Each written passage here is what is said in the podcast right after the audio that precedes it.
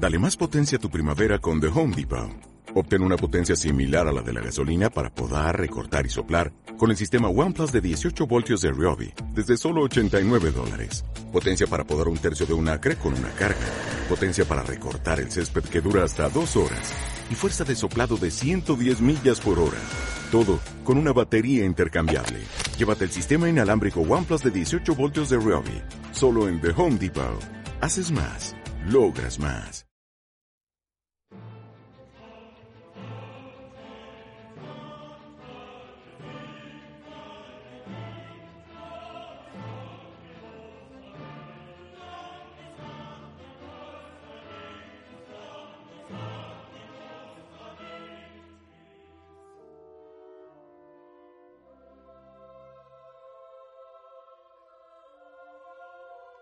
Varias ocasiones hemos visto películas que narran lo que aparentemente son posesiones demoníacas, pero dichas posesiones son explicadas, como veremos, por lo o las llamadas tulpas.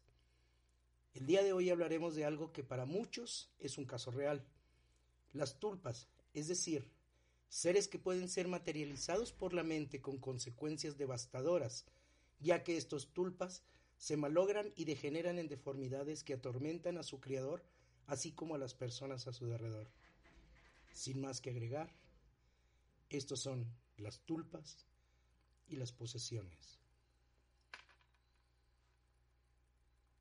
¿Qué tal? Buenas tardes, estamos transmitiendo una vez más. Eh, este tema de, de, las tulpas es uh, conocido por muchos, desconocido por otros. Vamos a tratar de explicar eh, antes que nada qué es. El día de hoy nos está acompañando Eduardo Vela, eh, Gutiérrez, que nos hizo el favor de, de, estar con nosotros. ¿Cómo estás? Muy bien, ¿tú? Pues, bien. Resulta que dentro del budismo tibetano, un tulpa es un varyana, término que designa una entidad espiritual creada con el pensamiento según Walter Evans, antropólogo pionero en el estudio de budismo tibetano, occidentalizó el término en 1954, describiendo al tulpa como una forma mental. Según dice Evans en el libro tibetano de la Gran Liberación, la tulpa se crea a través de la visualización clara, intensa y sostenida de un objeto o entidad a esto añade en mentes cultivadas en la meditación, como los yogis o los lamas tibetanos. Ellos son capaces de crear y deshacer tulpas a voluntad. En algún lado estuve leyendo que el último paso para ya considerar a, estas personas como monjes eh, era precisamente eso, crear una, crear una tulpa ellos y que obviamente esta tulpa pudiera ser visualizada no solo por ellos, sino por las demás personas. En términos generales, para crear una tulpa se requiere una mente disciplinada y entrenada. Eh, tienen que pasar por muchos rituales, implica mucha concentración, meditación, etcétera, etcétera. Y no es algo que se precise, según la tradición occidental, para los mediums o, las personas que dirigían sesiones espiritistas. Los tulpas pueden crearse en sesiones efectuadas a pleno luz de día, no necesitas ser de noche ni necesitas un ambiente oscuro como se ve en muchas películas que tienen que estar uh, en un ambiente oscuro con velas, etcétera, etcétera. Pero lo que sí que eh, tiene que ver mucho la concentración y la mentalización de las demás personas, como veremos más adelante. Estas tulpas pueden eh, materializarse como un objeto, como una persona, como un edificio, como cualquier cosa. Esto es posible, según los tibetanos, porque el mundo, o sea, el universo entero es un flujo de conciencia, por lo tanto, no hay ningún fenómeno que, fenómeno que exista fuera de esta conciencia. Que siempre los tupas son proyecciones mentales de corta vida que se deterioran tras un periodo corto de tiempo.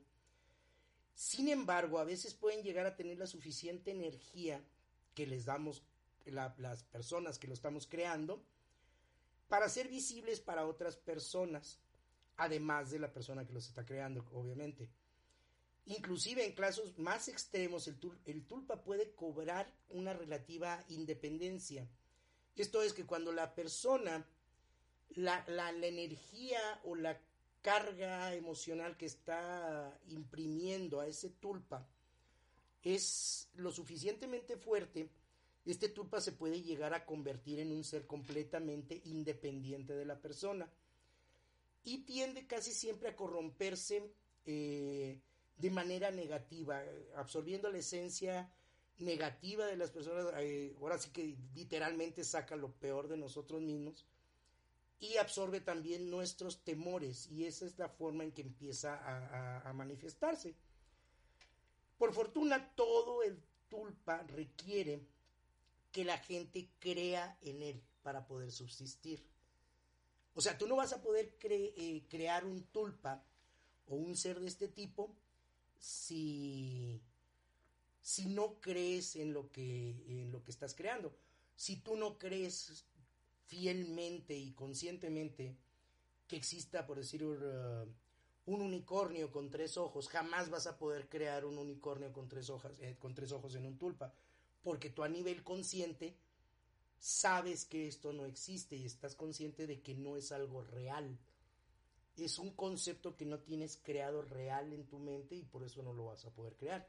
Es una de las condiciones que tengas que... Tienes que haberlo visto antes. Exacto, tienes que tener el concepto creado o saber de lo que estás hablando. De lo anterior, sacamos a, a conclusión que depende el tulpa de, de, varios factores. Cuánta gente cree en su existencia, con qué frecuencia o con qué intensidad es visualizado y qué tan poderosas son las mentes de quienes los alimentan. Esto me lleva a, a una, a una reflexión que me, me, me, se me hizo muy curioso. Hace mucho tiempo, en los años 60, 70, se creó la idea de los famosos hombres de negro. Ah, claro, como los de la película. Ah, no, no, bueno, sí eh, había muchos negros, pero no eran precisamente esos hombres. No, estamos hablando de lo que era el concepto real de los hombres de negro, que, que no era Will Smith y este... ¿Cómo se llamaba? No, me Lee, Curtis. Bueno, este mono. Tommy Lee Jones. Tommy Lee Jones. con todos sus pliegues. Este, no, no es ese concepto de, de, agentes de gobierno que se manifestaban cada vez que había algún problema con extraterrestres, eh, visualizaciones de, de seres de otros planetas, ya fuera, no sé, grises, reptilianos, lo que fuera, o incluso los niños de ojos negros, y que aparecían y te hacían uh, de alguna forma mantener la boca cerrada de lo que habías visto. Estos eran, eh, eran personas que se han tomado muchas veces como viajeros. Sí, incluso los yo, crononautas. Yo, yo, yo, he también visto en, en alguna ocasión en, en, ciertas partes del mundo hay cavernas en donde existen dibujos o pinturas rupestres en las que aparecen imágenes que se pudieran eh, pues identificar como una persona de negro, una persona incluso de traje eh, junto a animales que aparentemente cazaban estas personas y, y, pues que aparentemente no tienen nada que ver con, con la imagen que estás viendo en una caverna con, con un, un, dibujo que se creó hace miles de años. -huh. Sí, sí, fíjate que, que aquí lo curioso es que una persona dijo haber recibido la visita de estos famosos hombres de negro y se empezó a extender la leyenda urbana o el mito o la idea y cada vez fue más gente la que aceptó la idea de que existían estos hombres de negro que llegaban y te hacían advertencias de que no dijeras cosas que habías vivido o fuera cuestiones de avistamientos o de abducciones y cada vez fue más la gente que creyó en estas personas, en estos entes, y a raíz de eso cada vez fue más gente la que los veía. Se fueron creando la imagen. Exacto, que pudiera ser eh, eh, una coincidencia, cosa que yo no creo en las coincidencias. Este con este con este dato que estamos viendo ahorita de que el poder de estas personas o la, la veracidad de estas personas o de estos entes iba en relación proporcional con la cantidad de gente que creía en su existencia. Y esto nos viene a dar la idea con los tulpas de que entre más gente cree en esto es más gente la que puede verlos. Hasta aquí parecería ser una tarea fácil crear o eliminar un tulpa que ha cobrado independencia. Pero los expertos, psicólogos, señalan que es muy complicado, sobre todo si ya ha habido más gente que lo ha visto, porque ya más gente tiene conciencia del tulpa que tú creaste y eso obviamente va nutriendo a ese tulpa. Entre más gente lo ve y cree que existe y es real, es más difícil que desaparezca. Ok, a ver, ¿me puedes decir más o menos cuál sería la, la definición de tulpa? Es un ser creado por la mente de una persona, la cual le va a dar, como decíamos, le va a dar todas las características que tenga. Tú puedes definir, como vamos a ver ahorita más adelante, qué forma le das a tu tulpa, qué, qué aspecto va a tener, qué rasgos va a tener, qué, qué- incluso qué comportamiento va a tener, no, no, no solo rasgos físicos Sí, de, lo, lo de apariencia, estructura, sino cómo se va a comportar, qué costumbres va a tener. O sea, es una persona, es un como que tú lo diseñas. Tú, sí, exacto, tú lo diseñas, materializas, tú dices, tunéame mi tulpa y tú le pones lo que te dé tu gana a él. Sí, lo haces más chaparro, más suelto, más gordo, más flaco, este, bueno para los trancazos o de apellido ñoño, como tú quieras lo haces. Pero como, como estamos viendo, siempre en, en, en un plano en el que estés manteniendo la idea de algo que tú ya conoces. Digo, y no cualquiera puede hacer un tulpa. Aparentemente no, aparentemente se, no es tan fácil, se necesita, puede hacerlo cualquiera, pero necesitas algunos pasos de meditación, concentración, determinado control en la mente. Hay unos experimentos que hicieron con impulsos eléctricos, como ahorita lo vamos a ver más adelante, con gente que estimula puntos del cerebro con energía, con, con corriente eléctrica, y creas conexiones y eso te lleva a que tu mente genere esos tulpas. Ah. Cuando, cuando es a nivel consciente que tú lo quieres crear, cómo lo quieres crear y lo creas a la hora que te dé tu gana, sí tienes que tener un, un- un control de tu mente muy, muy especial. Pero, este, como veremos más adelante, como te digo, hay gente que, que con impulsos eléctricos directos al cerebro, ah, valga la redundancia, estimulas determinadas áreas del cerebro que te llevan a generar esto aún de manera casi involuntaria. Tu, tu cerebro es el que está generando todo. Qué interesante. Como siempre hemos dicho, el cerebro es muy tonto, ¿no? No distingue cuando estás jugando, o sea, para él todo es cierto. Qué tonto. Pero bueno, una verdad sobre, unas verdades sobre los tulpas es que un tulpa es posible de crear si sigue los pasos estructurados que, tienes que tomar. Cosa que no es una cosa que puedas hacer de la noche a la mañana, requiere tiempo y trabajo. Otra verdad es que hay maneras de desaparecer o desmaterializar o simple y sencillamente, como se diría, matar a tu tulpa en el momento en que tú lo desees, ya que pues es una cosa que tú creaste. Es el clásico, tú lo creas, tú lo acabas, tú lo ensucias, tú lo lavas. O sea, es lo más normal. Y otra verdad es que no siempre significan una amenaza. En muchos casos se afirma que son seres muy amistosos. Porque, vaya, estamos, eh, volvemos a, lo mismo de que estábamos diciendo que tú lo creas. Tú no vas a crear a alguien que te haga daño, tú no vas a crear a alguien que te fastidie la existencia, literalmente. Tú vas a crear una, una persona buena onda, etcétera, etcétera. No vas a crear a alguien que te dé en la torre. Sí, pero supongo que de repente debe haber ocasiones en que se le sale de control y Sí. ahí es donde empieza lo interesante. Sí, cuando, cuando realmente significan una amenaza es como cuando está, como, como decíamos ahorita hace un momento.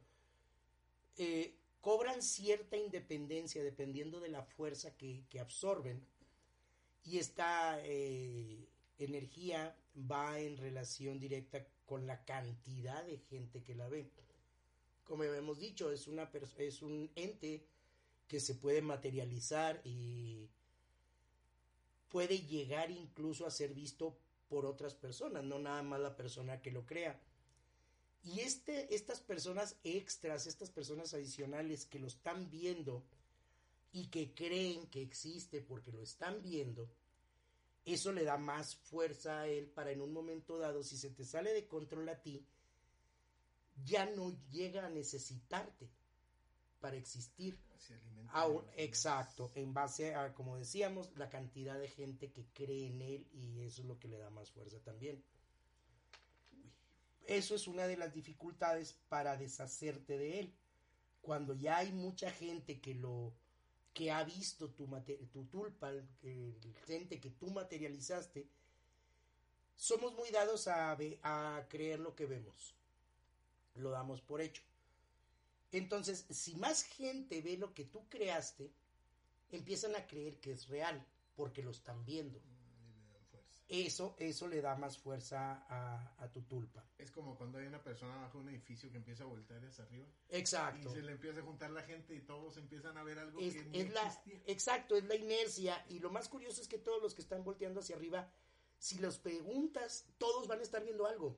No lo mismo, No precisamente. que, exacto, no que uno va a estar viendo un pájaro, otro va a estar viendo un cacho de nube, otro va a estar viendo un suicida, no sé.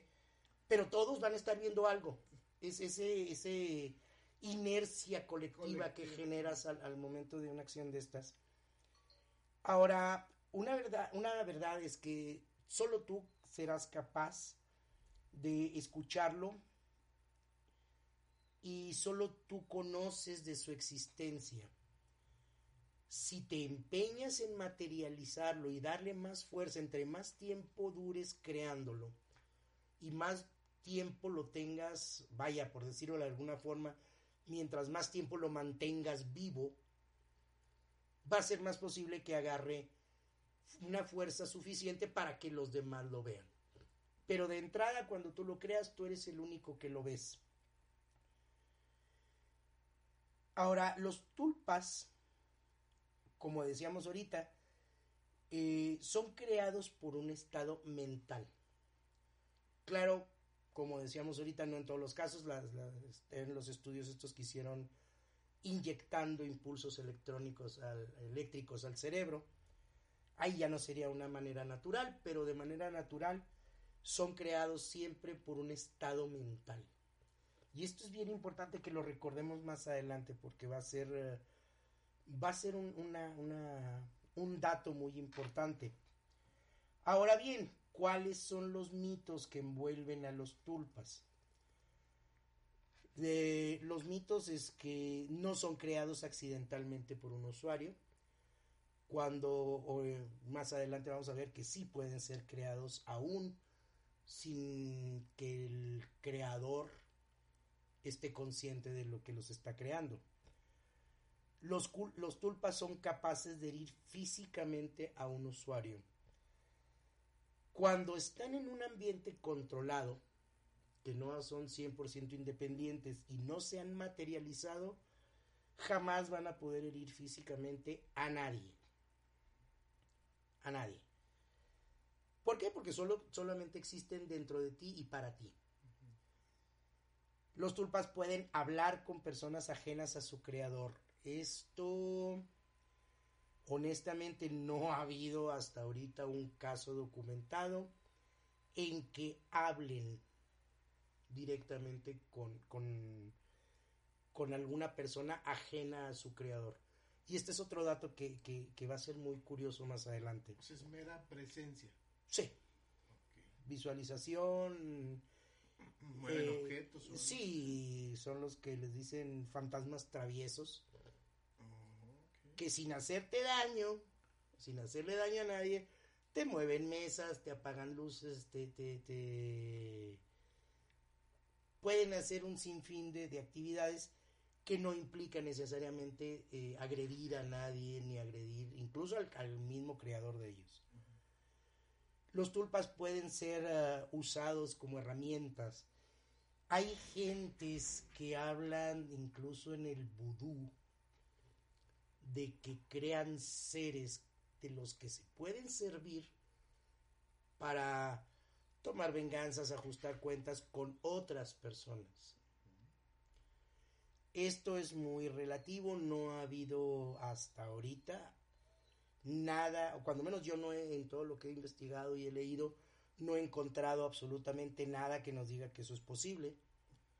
Por eso sigue siendo uno de los mitos. No está conectado con los monitos del vudú. Ah, no.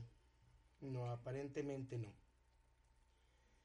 Y otro mito que existe es que pueden ser manifestaciones de fantasmas. Esto, más que mito, las apariciones de fantasmas, algunos efe efectos poltergeist son asociados directamente a, a estos tulpas. Creados por ti. Creados por una persona bajo un cierto tipo de estado mental. O sea, es como cuando estás, eh, que está lloviendo y que estás tratando de dormirte y te empieza a dar miedo y luego ves Sombra. la toalla colgada y resulta que tú le viste cara de fantasma. Sí, ya le Y pusiste cara de Jason y, tu todo. empieza a jugar contigo. Exacto. Ya. Y una vez más, volvemos a caer en lo mismo, la mente es muy tonta. No sabes si tú te lo estás imaginando o en realidad ahí está. Sí. Entonces, ante, como dicen algunos, ante la duda no cabe duda. Si la mente capta que tú estás viendo a una toalla con cara de Jason y la bufanda tiene forma de cuchillo, para tu mente ahí está Jason con un cuchillo. o sea, Claro. y así va a actuar y así va a registrarlo y así te va a afectar a, a final de En cuentas. tus nervios y en el miedo. claro. Exacto. ¿Cuántas veces no te ha pasado? Hijo de su, cómo me caigo, este pelado, cómo no se poncha. Y a los días te enteras de que se fue de tu casa y se ponchó. Y dices tú, ¿fui yo? ¿Fue coincidencia? ¿O Sí. qué fue? El, el ojo. Fue tu tulpa. sí, este, sí se considera eh, que pueden, pueden llegar a ser este tipo de manifestaciones. Porque aparte, fíjate que cuando ve uno fantasmas, por lo general, ves a fantasmas de alguien conocido. Ay, qué bueno que yo no he visto fantasma. Ay, fíjate que vi a fulanita, y es la abuela. Bueno, como Y- no sea el y- fantasma de y Shakira. el abuelo. así. No se ha muerto. No se ha muerto la ¿Cómo vieja. espera? No, todavía no, creo. No hay haciendo un tulpa y entonces sí. Estaría suave, ¿no? Que alguien hiciera un Sí, tulpa de Shakira y nos lo prestara todo. Lo re- lo- lo re- ¿Supiste del mono que está demandando? No. Va a demandar a la NFL. Un pastor cristiano, un dirigente. ¿Por? Porque obligaron a estas personas a ver el show de medio tiempo del Super Bowl sin advertir que era pornografía. Ah, Y los acercó a las llamas del infierno. Sí, claro. El señor Ahí se quiere- todos. El señor se quiere adjudicar la pequeña friolera de 867 billones de dólares. Ah, caray. Y que dice que está en posición de alegar para irse no solo sobre la NFL, sino sobre Pepsi Cola, Pizza Hut y todos los implicados en el Super Bowl. Mm, Y Shakira y Yale. Eh, eh, obviamente, Sí. obviamente, por pornográficas. Estoy a punto de irme con su secta, no vaya siendo y gane y nos toca una lana. Sí, ya sé.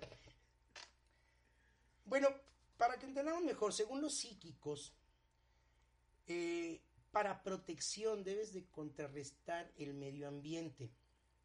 ¿Qué significa esto?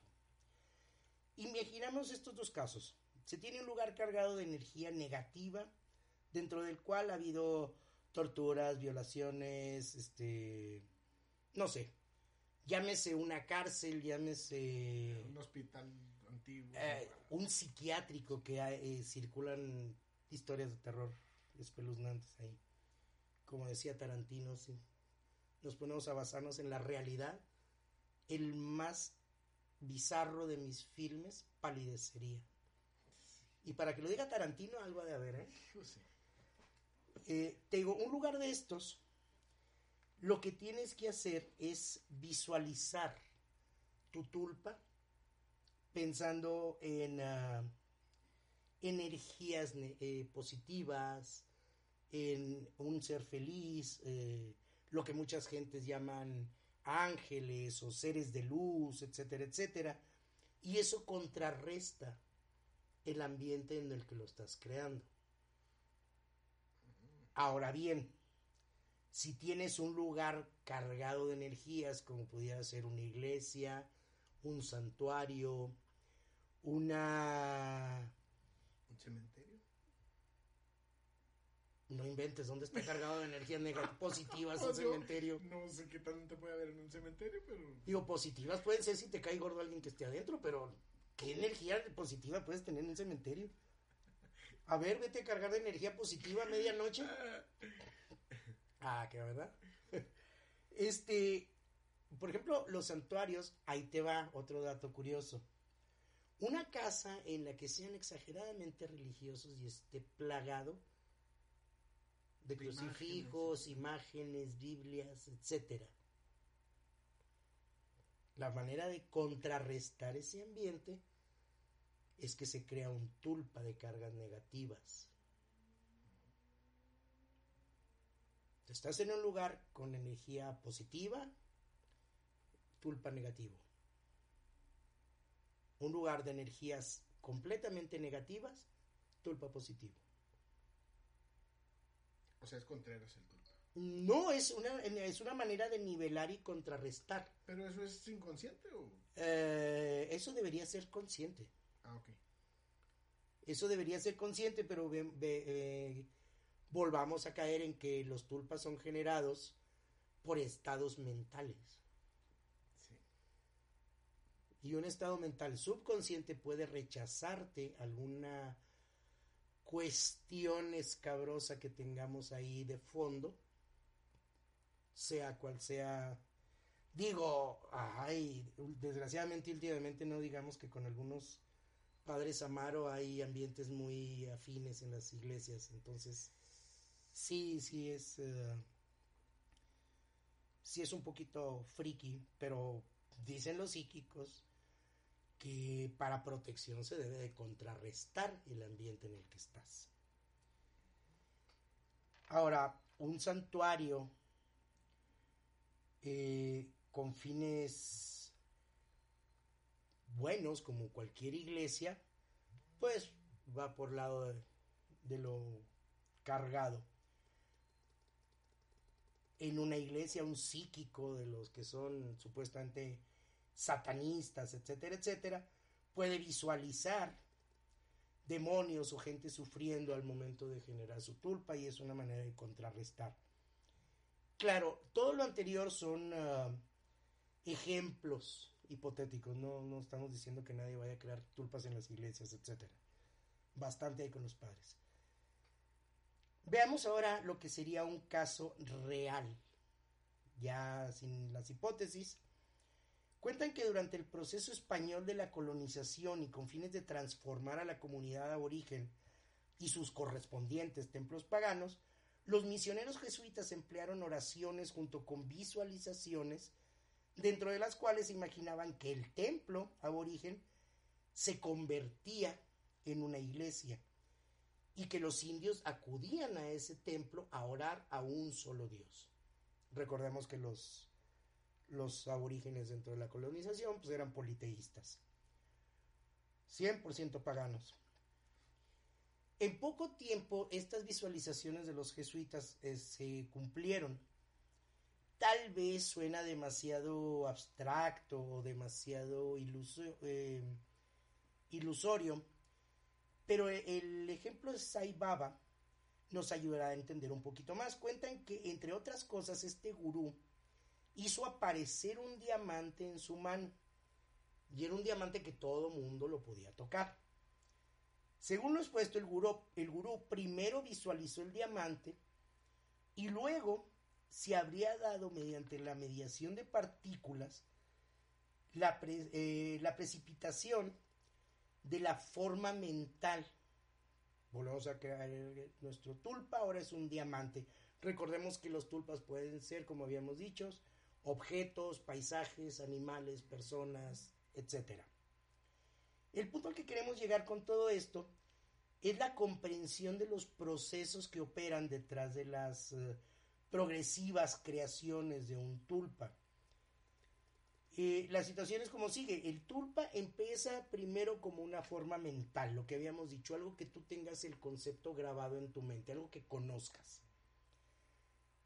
Segundo paso, segunda etapa, esa forma mental se entrelaza con las partículas del plano astral. Generalmente son partículas emanadas del mismo, del mismo cuerpo del creador del tulpa, que son las energías que se manejan en el, en el cuerpo. Y el tulpa se va a, a manifestar como una forma astral, que vendría siendo imágenes de apariciones de fantasmas, efectos de poltergeist, que sin tener una forma real que puedas visualizar, incluso ni siquiera el mismo creador, son energías que, están dirigidas y están manejadas por el mismo creador, aunque el mismo creador todavía no pueda ni siquiera visualizarlo, pero son energías emanadas precisamente de él, lo que sería su tulpa incipiente. En la tercera etapa, este tulpa ya dotado de una expresión astral se entrelaza con ah, partículas del plano etérico. Todo mundo tenemos estos, esta dualidad, lo que es el, el cuerpo físico y el cuerpo etéreo, que es manifestado por energías, cargas, eh, llámese tus, tu yo interno, llámese tu alma, llámese tu energía principal es el complemento, es lo que irradia el aura, es la energía que se manifiesta por el aura. Ahora, una vez que, que adquieren esta expresión y este carácter en el plano etérico, pueden convertirse en especies, como decíamos, de fantasmas que ya pueden, o, o, fantasmas o sombras, que ya podrían ser visualizados por otras personas todo mundo hemos visto los fantasmas y las particularidades comunes son son borrosos. Sin pies. No tienen pies porque, como todos sabemos, el punto de conexión de energía entre el cuerpo y la tierra son los pies. Es nuestra, es nuestra conexión a la tierra. Nunca me había puesto a pensar por qué los fantasmas no tienen pies. Porque no tienen cuerpo, no tienen nada que conectar. Oh, qué interesante. Entonces, por último, ya dentro de la tradición tantra existe la creencia de que la transmutación de la energía sexual puede servir para crear tulpas. Fíjate, por eso hay tantos tulpas en los hoteles. No había caído en la cuenta. Mucha energía. Es mucha energía, mucho tulpa. Oh, sí. Tulpa mucho fuerte. Sí, está el Hotel California de la canción, está el Hotel del Resplandor en el que se veían unas niñas en el pasillo, unos asesinos en un cuarto, otra bañera llena de menjurje en otro cuarto. O sea, no era un solo cuarto, eran varios cuartos. Ahora está el, el, el hotel este, ¿cómo se llamaba? El de la película de Kevin Spacey, de 1408. Ah, de la habitación 1408. Sí, sí, sí, sí, Y envolvía varias habitaciones de ese piso, pero la principal era esa. Sí, como no. Ah, muy suave esa película. Eh, sí. Después te cuento una anécdota de ese 1408. Ahora, ¿qué podemos hacer? ¿Qué dicen los psíquicos y los psicólogos que puedes hacer cuando un tulpa se te sale de control? Pues lo que tienes que hacer es revertir lo que hiciste. Vas a estar en un ambiente tranquilo, relajado, concentrado y vas a visualizar tu tulpa y vas a hacer lo contrario. ¿Has visto los manuales de los mecánicos de que para instalar la pieza haga lo contrario de lo que hizo para quitarla? te dan las instrucciones para quitarla y luego te dicen, bueno, ahora para ponerla haga todo al revés. Bueno, así es esto. Visualizas tu tulpa como está allá y empiezas a quitarle cosas. Empiezas a quitar la actitud, empiezas a quitar la, la, forma de hacer las cosas, empiezas a quitarle los rasgos, empiezas a quitarle el cuerpo físico, así poco a poco le vas quitando todo hasta que lo desvaneces. Para crearlo lo visualizas y le vas poniendo cosas y le vas agregando características. Bueno, para deshacerlo cuando se te sale de control hay que volverte a concentrar, ahora sí, con en serio, visualizarlo como ya está hecho y empezar a quitarle todo lo que le pusiste a tu muñequito. Haz de cuenta que empiezas a desvestir la Barbie y le quitas los tacones y le quitas todo hasta que desaparece. Eso cuando te diste cuenta cómo lo creaste, ¿no? Porque también hay tulpas que se crean eh, Sí. Pero al final de cuentas yo creo que es la misma, ¿no? Tienes que, tienes que agarrar lo que ya está y desbaratarlo, al final de cuentas. Pues sí. Dicen aquí que imagines un círculo blanco y visualices dentro de este círculo al tulpa. Y esto va a focalizar las, las energías que posibilitan que exista. Y esto a fin de volver a absorber toda esa energía, que a final de cuentas es tu energía. Imagina que lo vas pelando capa por capa con una cebolla, es lo que decíamos, de venir eh, deshaciendo lo que ya hiciste, de venir eh, haciendo una ingeniería inversa, o sea, quitando, quitándole lo que le pusiste. Eh, aquí los, los psicólogos dan algunos consejos y los psíquicos dicen que durante las sesiones puedes visualizar al tulpa disolviéndose y a su energía reintegrándose al universo, que era lo que decíamos, absórbelo de nuevo. Si las visualizaciones no dan resultado, prueba por un tiempo ignorarlo Recuerda que, lo que apoya su existencia y le da fuerza es la cantidad de gente que crea en él. Si la gente deja de creer en él y tú mismo, que eres el que lo creaste, dejas de creer en él, aparentemente se va debilitando hasta que hasta que sí, sí, sí. Es como un niño que te está gritando y no le hagas caso, no cierre la puerta y se calla. Creo. Esperemos. No siempre funciona, claro. Ahora, las advertencias que hacen es que si sabes que el tulpa ha cobrado cierto grado de autonomía, ten mucho cuidado porque podría estar drenando tu propia energía. Acuérdate que fue creado con tu energía, con tu visualización y a final de cuentas, pues eso es lo que le va a dar fuerza. Y que si tienes experiencias en las que percibes al tulpa, antes que nada, tienes que ir con un psiquiatra a ver si padeces esquizofrenia o algún otro, otro mal. Eso se me hace muy, muy, muy moderno. O sea, tú, tú vete con un psicólogo o con un psiquiatra y que te quiten lo loco. Bueno, es que acuérdate que los esquizofrénicos sí tienen una serie de amigos imaginarios y, Sí. Bueno, los niños también tienen amigos imaginarios y no están tontos, no, creo. No, no, no, no, tiene que ver con lo creo. Es simplemente que realmente están siendo creados por su mente, ¿no? Ajá. Nada más que ahí es totalmente involuntarios por una deficiencia eh, de algún químico en el cerebro que les eh, produce a lo mejor ese efecto. Así es.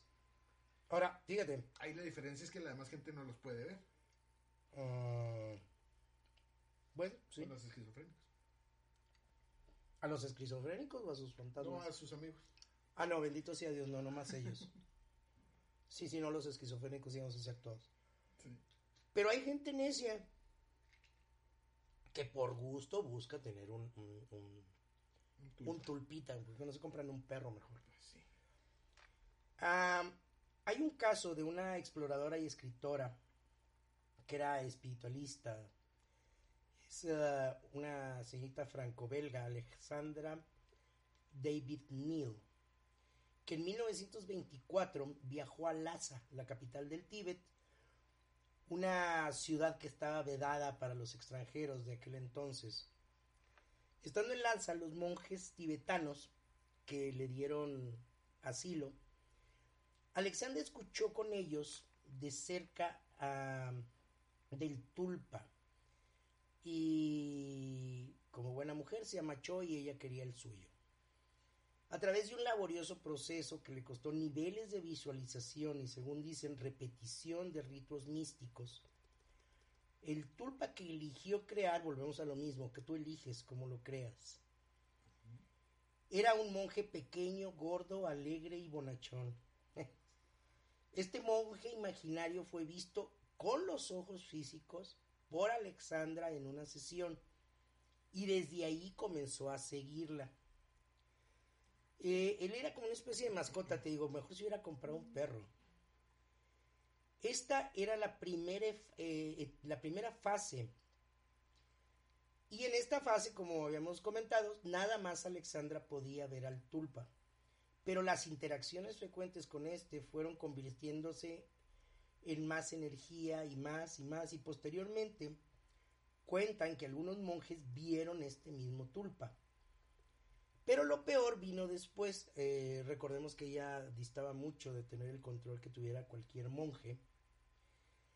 Y el tulpa comenzó a cambiar de aspecto y empezó a independizarse, volviéndose un monje delgado y adoptando rasgos faciales muy malévolos juntos con una sonrisa pícara y una mirada mucho, muy maligna. Ella misma comentó su experiencia con el tulpa en estas palabras y decía, no hay nada extraño en el hecho que pueda haber creado mi propia alucinación. Lo interesante es que en estos casos de materialización, otras personas ven las formas de pensamiento creadas por mí. Sas, ahí es donde te das cuenta de que, híjole, de la mente no sabemos absolutamente nada y cuando andamos jugando con lo que no sabemos, híjole. O sea, ella la veía, eh, ella veía al monje bonachón y la gente lo empezó a... a No, ella también. También con ella cambió. Sí, también con ella cambió. Es cuando toman Eh, su- independencia. su independencia así de la es. tulpa y... Y sabes que ya no te necesito. Bye. Ahora me voy a hacer maligno, me voy a hacer darketo, etcétera, etcétera. Voy a saldar viejitos en las esquinas. Hay un caso del, mencionado grupo Owen.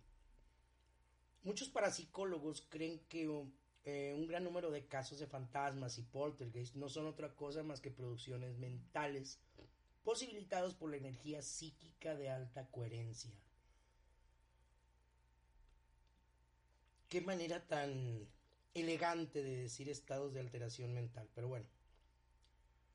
Este es el caso de una sociedad de Toronto para la investigación psíquica, dirigida por el doctor A.R.G. Owen, quien a principios de los 70 organizó un experimento para probar si era posible crear un fantasma o no.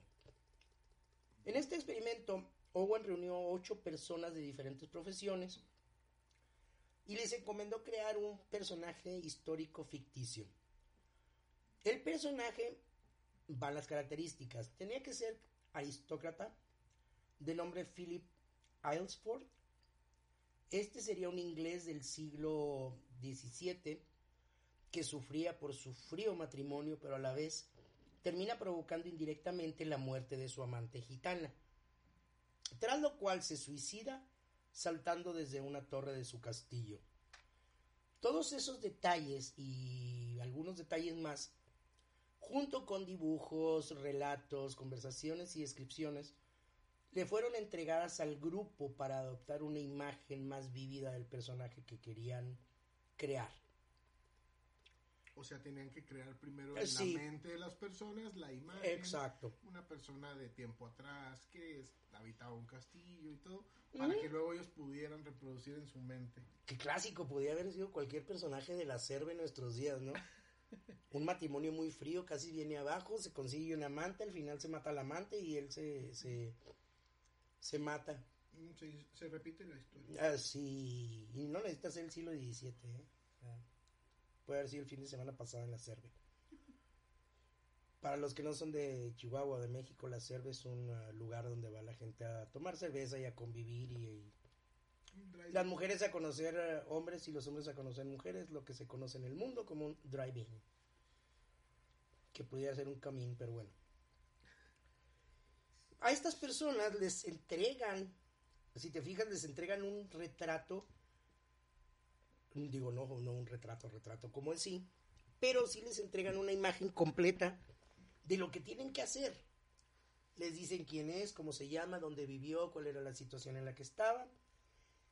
A esto le agregaron uh, dibujos, gráficas, conversaciones entre ellos. Y a final de cuentas, eh, si vemos aquí lo que estamos haciendo es reforzando la imagen de algo o de alguien en un espacio y en un tiempo. Y eso se queda grabado en nuestros cerebros. Eh, empezaron estas personas a, hacer sus sesiones de, de, visualización grupal, pero nada, nada absolutamente pasaba. Ninguno, algunos de los miembros ahí aseguraban sentir una fuerte presencia, pero pues una fuerte presencia puede ser cualquier cosa, no, no necesariamente algo. Entonces, el doctor Owen eh, decidió cambiar el método y optar por el método espiritista, donde usan velas, ponen penumbras, están en una mesa todos agarrados de las manos. El típico proceso para que yo considero que esto lo están haciendo para crear un ambiente y quitarte de enfrente eh, de, la, de los ojos todos los estímulos que pudieras tener por el lado visual, por el lado auditivo, etcétera, etcétera. Te aíslas si minimizas el efecto de los sentidos, agudizas otro tipo de, situaciones. Así como las personas débiles visuales pueden sentir la presencia de objetos, etcétera, etcétera, que a los que te hay que sacarle la vuelta. Otros que también eh, dicen que conforme van perdiendo la vista se les va agudizando el oído.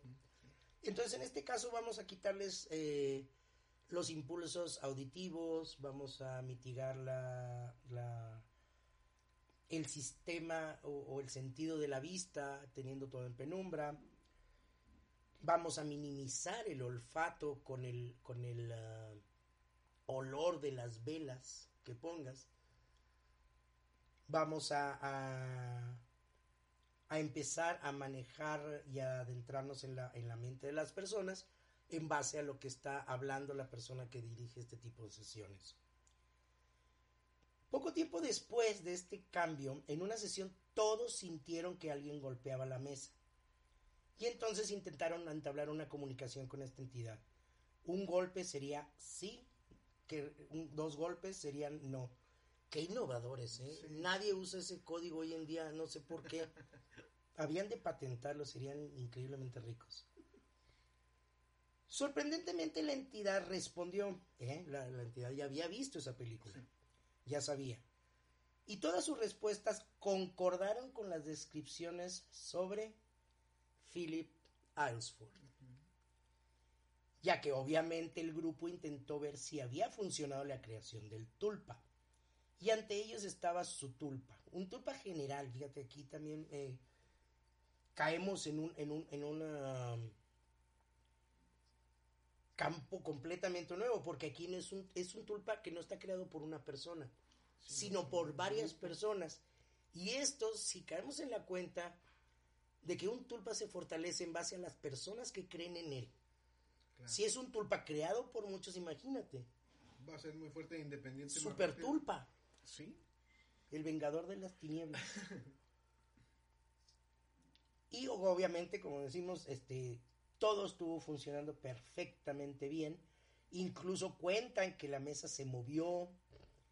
Incluso nos dicen que la mesa flotó. A lo que volvemos a, la cantidad de energía que puedes imprimirle a un tulpa.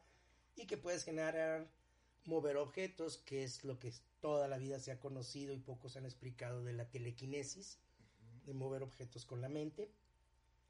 Pues aquí está, no es nada más la mente, estamos ayudados por un tulpa. Ahora, este es un experimento que está registrado, supongo, ¿no? Puede buscarlo toda la Así es, pueden, estar las...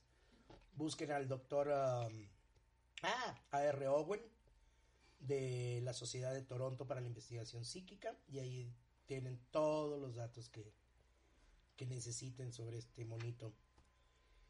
Y lo más curioso es que dicen todos, concuerdan todos en que el espíritu no sabía absolutamente nada que no reflejara algo de la, de la personalidad o de la vida de Philip Aylesford y todo su entorno. Entonces, pese a que todos concluyeron que realmente se había creado ese tulpa, ese espíritu había estado con ellos desde todo el tiempo, no crearon, creo yo, a mi parecer, nada. Porque era algo que ya se les había adoctrinado, que lo único que fueron fue, lo único que hicieron fue liberar esa energía, porque recordemos que se oían los toquidos en la mesa, se movía la mesa, flotaba la mesa, pero en ningún momento ninguno de ellos que lo estaba creando lo, visualizaba. Y, y, acuérdate que la primer parte de la, de la segunda parte y la segunda etapa de la creación del tulpa es que puede ser visualizado por su creador nada más. Que en este caso era grupal. Exacto, era cada uno de ellos y ninguno de ellos pudo visualizar ni siquiera su energía.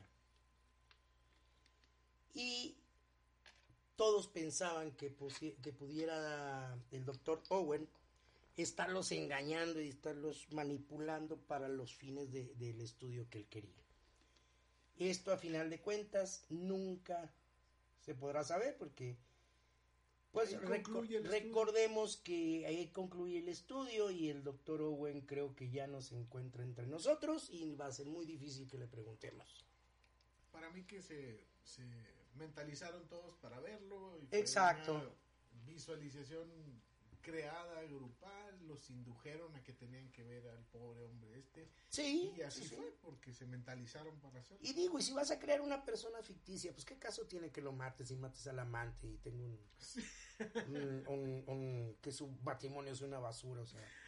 porque pues por, lo, feliz, hombre, al pobre mono. Si va a existir un ratito, pues que exista contento. Fíjate que aquí me da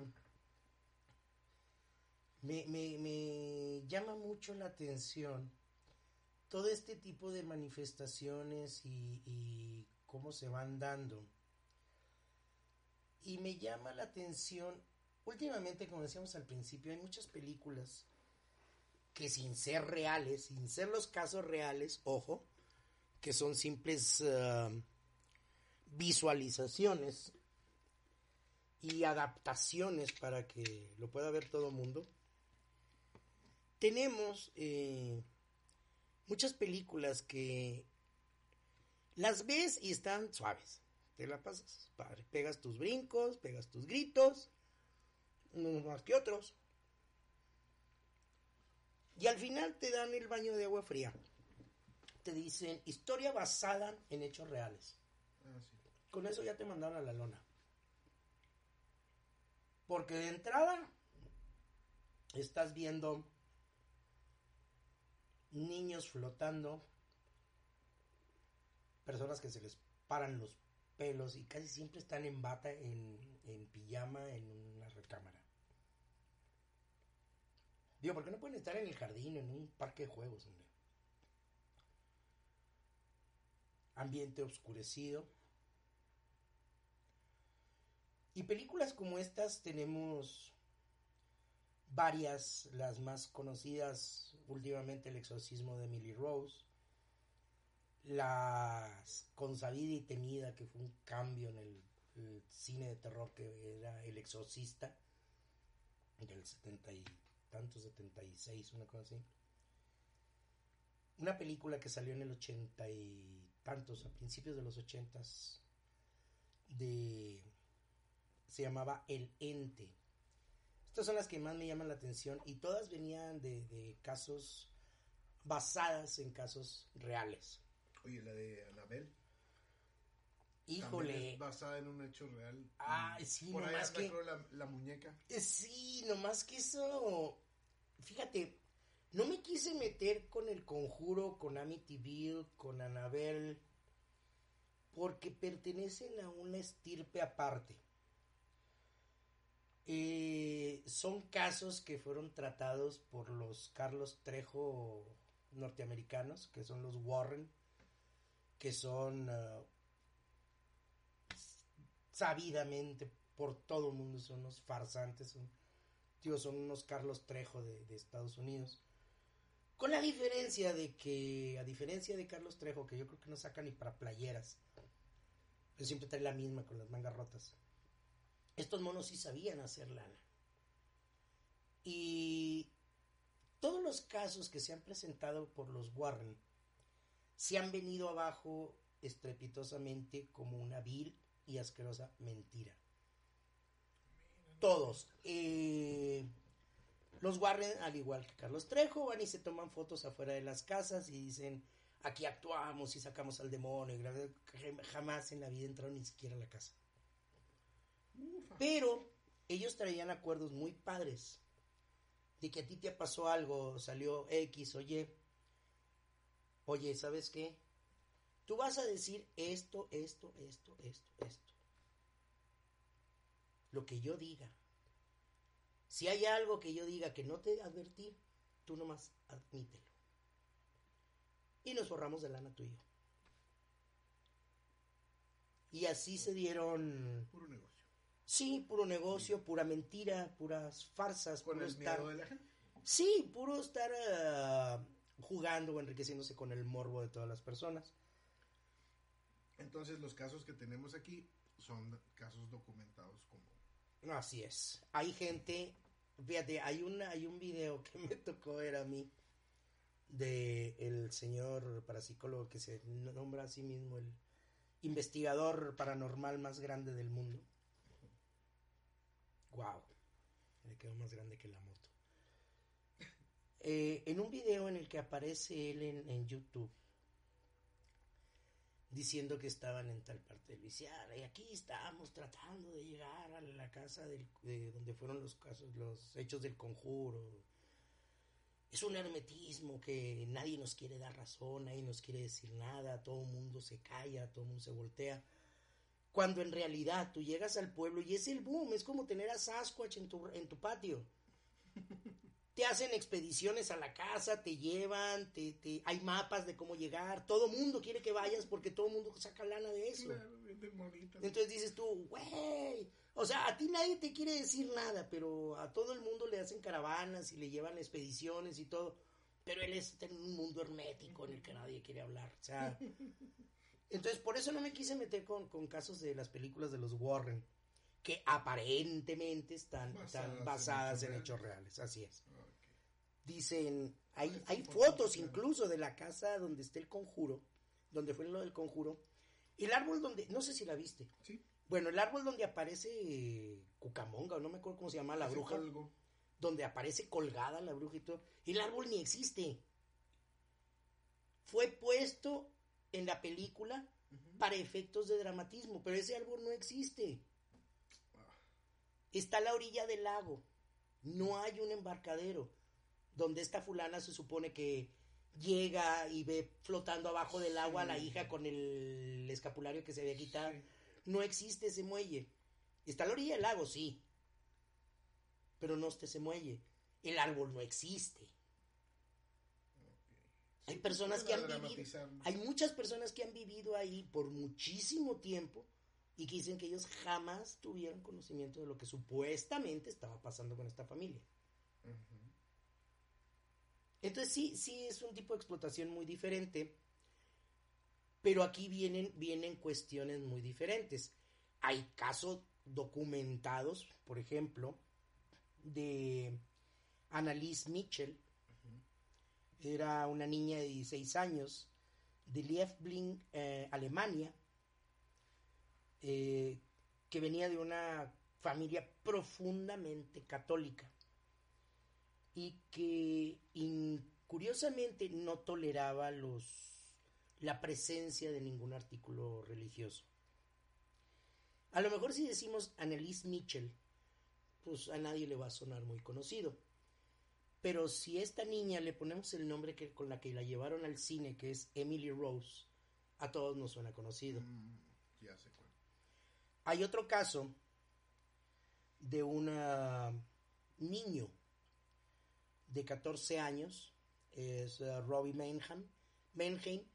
Este niño vivía en Maryland, a, falda, a las faldas del Monte Rainier en Estados Unidos. Venía de una familia católica, se crió con, con una tía y su abuela. La tía era espiritista, hacía sesiones de espiritismo, etcétera, etcétera. Y mete a este niño, a Robbie, lo, lo introduce al uso de la Ouija, al grado de que era una cosa de jugar todos los días a la Ouija, etcétera, etcétera, ese manejo de energías. Y para fortalecer la, el estado mental de alteración que decíamos, si te fijas, uno, una tiene 16, el otro tiene 14, adolescentes en la pura edad sabrosa. Uh, resulta que este niño Robbie hay antecedentes de que era abusado sexualmente por la tía y por la abuela con las que vivía y con las que fue criado. El niño sigue usando la Ouija y todos, eh, todo lo, la debacle y toda la supuesta posesión que sufrió y todo lo que sufrió este niño se agudizó a raíz de que murió la tía. Y esto fue en una etapa entre febrero 24 y abril 12. Mes. Empezó y acabó todo en ese lapso. Este niño lo conocemos con el nombre de mujer. Se llama Regan McNeil. Y era la conocida mundialmente mejor como la niña del exorcista. El exorcista está basado en, el, en los hechos de, de, la vida de Robbie Menheim. Ok, o sea, originalmente era un niño. Sí, de 14 años. Y tanto el, el uh, caso de Robbie Menheim como el de Annalise Mitchell, todos están documentados. Y fueron casos que se hicieron, para, vaya, muchos, muchos años después. La película del exorcista salió en el 76, si mal no recuerdo. Y el caso de Robbie Menheim ocurrió entre 1940 y 1941, cuando este niño tenía 14 años. Muchos dicen que eran 13, otros dicen que eran 14. En, en ese lado no se ponen de acuerdo las fuentes, pero digo, a final de cuentas 12 meses no es mucha diferencia. Un adolescente en ambos casos. Sí. Ahora, esto, eh, esto sí debe de estar documentado incluso por la iglesia, ¿no? Porque para que ah, sí, un exorcismo... Sí, de hecho había dos sacerdotes eh, de la iglesia católica en uh, Washington que fueron los que se hicieron caso, ah, se hicieron cargo del caso, perdón. Me quedé porque se me cruzaron los canales, porque te digo, te digo que son los sacerdotes de la, de la iglesia de, de Washington porque es sabido, es muy sabido por algunos y muy desconocido por otros, que la, la Iglesia Católica, desde su base central, que es la Vaticueva, el Vaticano, tienen un plan para que haya cuando menos dos exorcizadores en cada ciudad importante. Aquí en México creo que Querétaro es un es que creo que es Querétaro el que tiene el, primer lugar nacional en exorcismos. Allá te hacen exorcismo hasta porque te hacen casa, cara fea en el Oxxo y ya te están haciendo un exorcismo. y ese, ese plan, irónicamente, ese plan está plasmado en una película que muy poca gente capta de qué se trata. Que es Juay de Rito. mundialmente conocida. Sí, mundialmente conocida como Juay de Rito. En la película El Rito se habla de este plan del Vaticano de tener eh, eh, exorcizadores capacitados en cada ciudad. Qué, qué, irónico, ¿no? Te meto miedo y luego te vendo la cura. sonó muy farmacéutica. Sonó muy farmacéutica. O sea, primero te enveneno y luego te vendo el antídoto. Pero bueno, en fin. Otro caso que, que se sale completamente de, de, de, del paradigma de los adolescentes con las hormonas a tope y conflictos mentales a Dios no poder, que es el de el de Carla Morán. Fue llevada a, al cine con el nombre de Doris Bither en una película también de los ochentas que se llamó El Ente. Era una, una señora, una... Hijo, pobrecita, sí estaba fregada. Era madre soltera. Tenía cuatro hijos. Un, el hijo mayor era de 16, la que seguía era de 15, la que seguía era de 12 y uno de 6, 7 años. Una niña de 6, 7 años. Dices tú, eso no era una casa, es un manicomio. Encima la señora, te digo, era madre soltera. Este, no tenía un trabajo fijo, tenía puros trabajos esporádicos como cajera, este, empacadora, cosas por el estilo en, centros comerciales. Más, más que centros comerciales, en, en, en supermercados. Comidas rápidas, etcétera, etcétera. No tenía una casa propia, no tenía un ingreso fijo, tenía tres hijos adolescentes. Y ella, en, los pasajes más álgidos de, de, de, sus experiencias, eh, sufría el ataque sexual de lo que serían los, los íncubos, estas eh, entes a los que se les ha querido dar el, el matiz de agresores sexuales, este, incubus y sucubos sobre lo que serían hombres y mujeres. Irónicamente son a partir, eh, los ataques se presentan a partir de los 12, 13 años en ambos sexos, cualquiera de los dos que toque. Este, hubo en este caso, vean la película si no les ha tocado, es, está muy padre porque ahí te ponen realmente cómo los científicos investigadores de psicología y parapsicología de la Universidad de California invadieron literalmente su casa. Había cerca de 23, 26 personas adentro de su casa las 24 horas. Este. Para documentar. Para documentar y para estudiar qué era lo que estaba pasando. Estas personas vieron luces, las mentadas bolas de, de fuego, vieron sombras, nunca vieron una materialización real pero vieron luces, vieron sombras, el clásico, sentían presencias. Este. Pero nunca vieron absolutamente a nadie. Esta persona le quitan los hijos, creo, los, los de trabajo social. A ella la ponen en un hotel. Ella se va a un hotel sola, este, le dan un plazo X para que enderece su vida y consiga un trabajo, bla, bla, bla y pueda seguir con su relación con sus hijos. Resulta que ella tranquila, consigue, consigue un trabajo, le regresan los hijos. En este inter en que se salen de la casa, no pasó nada. Regresan ya otra vez todos juntos a la casa.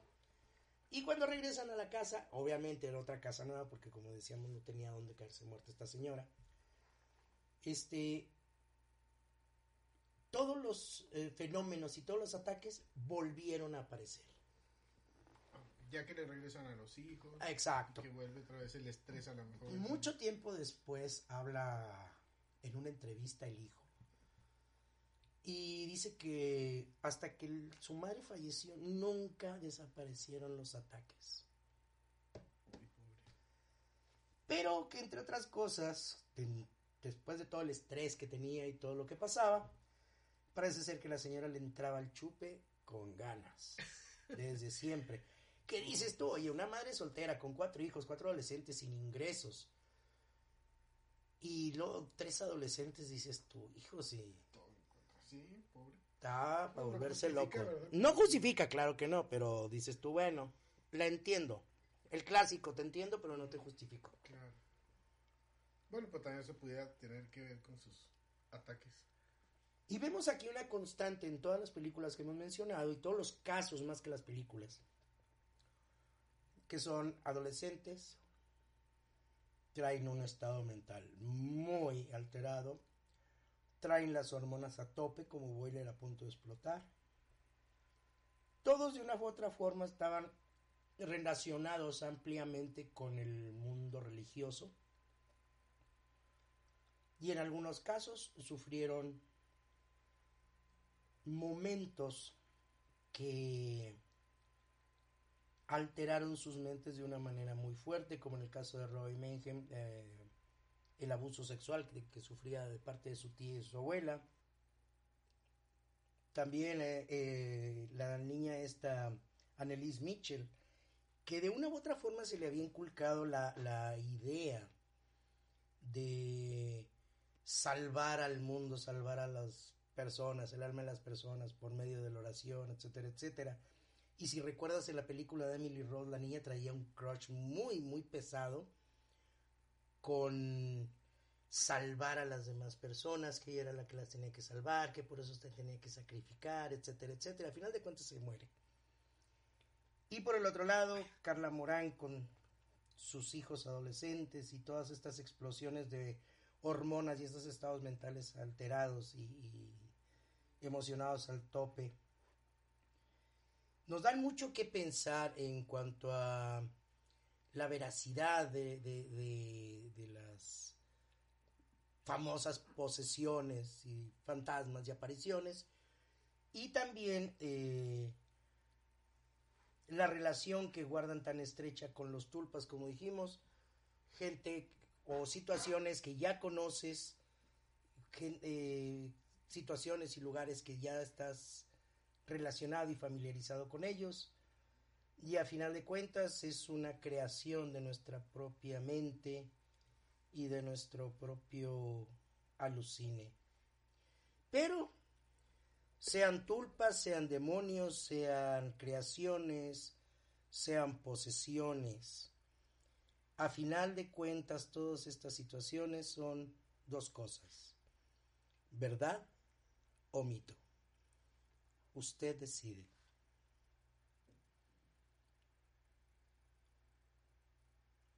Muchas gracias por haber eh, acompañado, por habernos acompañado. Estén pendientes hasta la próxima. Suscríbanse a nuestras redes sociales. Cualquier comentario o sugerencia va a ser tomado en cuenta. Eh, suscríbanse y califíquenos en las redes sociales, en nuestros canales. Y denle a la campanita de la notificación para que el mismo canal les avise cada vez que tengamos un nuevo, un nuevo episodio subido. Quiero despedirme, no sin antes eh, mandarle un saludo a Marisa Carrillo, a Héctor Aguirre Trejo, Héctor Coronel Oaxaca, Francisco Terrazas y Francisco Cárdenas. Muchas gracias por sus comentarios, muchas gracias por sus suscripciones. Seguimos en contacto, no se pierdan, sean felices, nos vemos en la próxima semana. Muchas gracias, Eduardo Gutiérrez. No, gracias a ti por la invitación, es un gusto. Nos vemos en la próxima y tengan excelente vida. Hasta luego. Gracias.